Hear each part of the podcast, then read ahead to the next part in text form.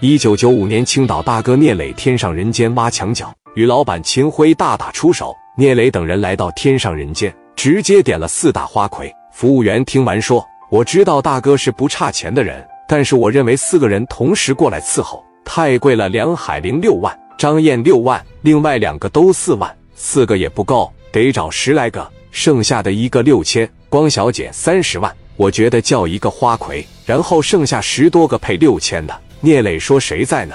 张燕，抓紧安排上吧。人家小姐出场都比一些大老板有排面。张燕穿的是黑色晚礼服，戴皇冠，十来个小丫头在后边抬着裙摆，来到门口一鞠躬：“你好，先生，欢迎光临我们北京天上人间夜总会。我是今天晚上的女孩，我叫张燕。您看，让我陪你喝酒好吗？”说话如沐春风。店林他们几个一咋呼，来老妹都进来。人家站着不动弹。这些小姐一眼就能看出来谁是大哥。问磊哥：“你好，先生，让我陪您喝酒可以吗？”可以的话，我就进来了。磊哥点头同意，人家才进来。后边的十几个小丫头开始自我介绍。张燕一帮人坐下，关上灯。服务员说道：“你们吃着喝着聊着，有什么事及时叫我。”然后就关门出去了。张燕亲自陪着磊哥，很优雅的开酒，不像咱现在的女孩比较狂放，人家挺着腰，翘着二郎腿，端庄高贵。磊哥都不好意思说来喝一口。张燕说：“老板这么年轻，领一帮兄弟发财，是哪的啊？我是山东青岛的。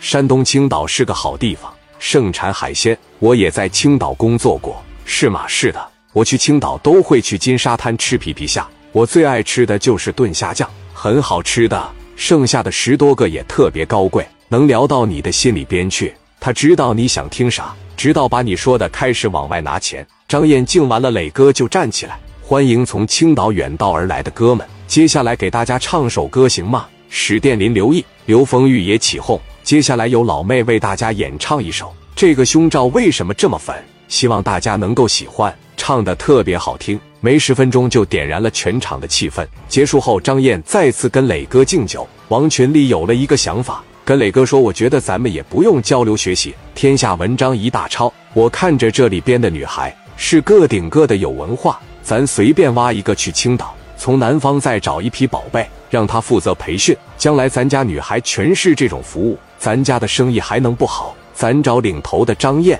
我跟他谈谈价，你相中了，我让他今晚跟你出去。磊哥默许，来到张燕跟前，王群力拿着一杯酒就说：“老妹，我敬你一杯。说哥，你有事直说就行。实不相瞒，妹妹你们的服务好，包括穿着打扮以及谈吐。”比我们那边的女孩真是要好太多了，是专业学过吗？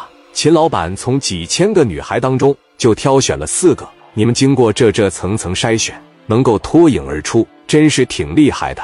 张燕说：“怎么了？你问这些干啥呀？”王群丽说：“考不考虑换个地方工作呀？条件随便开，咱家也是在青岛开业总会的，装修虽说比不上天上人间，但在青岛也是数一数二的，一个月十万，你负责给咱带带小姐。”你要觉得行，今天晚上跟磊哥走。我哥一米七八，现在是高富帅，而且我哥在青岛绝对是这个。你看这兜子里全是家伙事。张燕一看他们里面全部别着枪子，你应该知道我哥是干啥的。宁做鸡头不做凤尾，上青岛工作吧。张燕说：“不好意思，我暂时没有考虑过换工作，但是老妹非常的谢谢你们看得起我，再敬你一杯。喝酒不着急，你考虑考虑。”我们在北京待两天，你现在喝酒有点影响判断力。你明后天万一要改变主意了呢？